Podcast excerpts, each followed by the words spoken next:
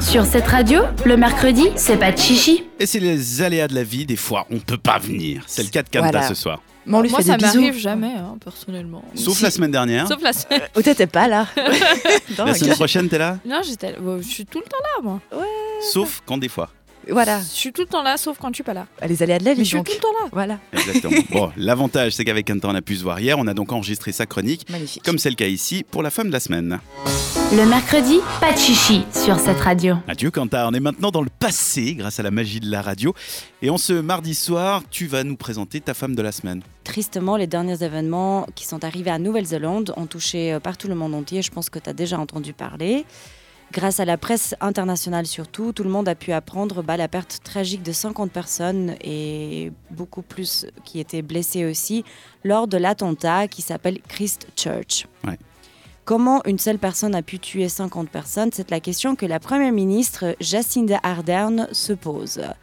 Ardern, en fait, c'est la Première ministre depuis octobre 2017. Elle occupe le plus haut poste du pays, mais ce n'est pas ça la raison pourquoi nous l'avons choisie cette semaine comme notre femme de la semaine. Parce que malgré le fait qu'elle avait fait le buzz d'avoir été la première femme à amener son bébé de trois mois dans le hémicycle lors d'un... Ah, c'était elle. C'était elle, exactement. Je pense qu'elle euh, lui... euh, Enfin, elle le nourrissait euh, pendant ju- justement le... Ouais, elle était venue, sauf erreur. Alors maintenant, je parle de souvenirs, j'ai l'impression que c'est un peu vieux. Euh, elle était venue au, euh, au Parlement, ou en tout cas à une session plénière, avec son enfant en disant Bah, j'ai pas trouvé de nounou. Et ça devrait être normal. Et puis elle était, Exactement. elle était partie sur ce fait, et puis je crois que tout le monde s'est dit un peu C'est vrai, ça devrait être normal. Ouais, et puis ça a été, enfin, c'est elle qui a débuté ça. Je, je sais pas s'il y en a eu après euh, à la suite, mais en tout cas, elle était la première à faire ça. Elle mérite ce titre surtout parce qu'elle nous a montré ces derniers temps si dur pour son pays.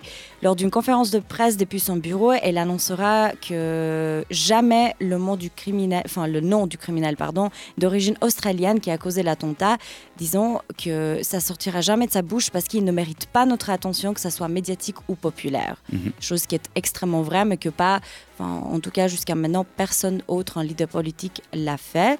Elle a déjà commencé à mettre en place des politiques pour interdire la vente des fusils à Nouvelle-Zélande. Et en plus de sa capacité de dirigeante et de vitesse d'action, elle a montré aussi une forte sympathie envers les familles qui ont perdu justement leurs membres lors de l'attentat. En leur rendant visite, en leur parlant, en faisant plein de, aussi de, conférences de presse où elle s'adresse particulièrement à ces familles. Et euh, ce qui m'a frappé, c'est un, un interview euh, récente avec la Première ministre, justement, qui nous permet aussi de lui poser la question Et toi, comment tu vas, en fait? Mhm. Parce que bah, tu diriges et tout, mais ça doit être un, lourd de poids sur son dos et qui n'est pas facile à euh, gérer, en tout cas. Et avec une grande diplomatie et un grand sourire, elle raconte que ce n'est pas important ce qu'elle ressent parce que sa famille est là pour elle et que c'est pas elle la victime en tout ça, mais que, que le regard doit être concentré sur les familles qui étaient victimes justement de cet attentat, qui ont perdu tout et qu'on doit être là pour eux et ne pas se concentrer justement comment elle se sent, la Première ministre. Mhm. En gros, elle a dit, pour ce moment, je ne suis pas humaine, je suis là pour justement me rendre service à tout le monde et être là pour eux, donc concentrons-nous sur, euh, sur ça. Et du coup, moi, euh, c'est pour ça que je l'ai choisie comme euh, notre femme semaine, parce que je trouve qu'elle montre une humanité qui est très enfin, appréciée partout, entre tous ces leaders de politique. Et euh, je trouve que c'est un des premières de faire ça. Et, enfin, Elle fait quelque chose qui devrait être normal en tant que femme politique ou même comme politique, on devrait mettre euh, la fonction, enfin l'homme derrière la fonction ou la femme derrière la fonction. C'est-à-dire que qu'est-ce qu'elle représente L'État. L'État, il n'a pas d'émotion. C'est-à-dire qu'il dit ça c'est injuste, ça c'est juste, on fait ça, on fait pas ça. Et euh, là, elle fait quelque chose de très correct de, en se mettant en porte-à-faux, c'est-à-dire en disant bah, moi je suis juste la représentation de l'État et on est indigné par ce qui s'est passé, on va aider les familles, comment je vais, on en a rien à foutre, je suis un pays, je représente la loi.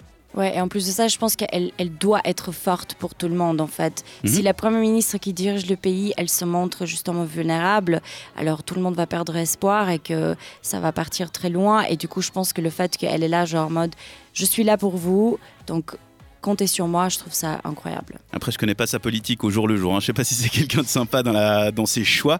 En tout cas, là, elle gère très bien la situation et notamment dans cette période difficile. Et c'est la femme de la semaine. Merci, Kanta. Merci. Le mercredi, pas de chichi sur cette radio.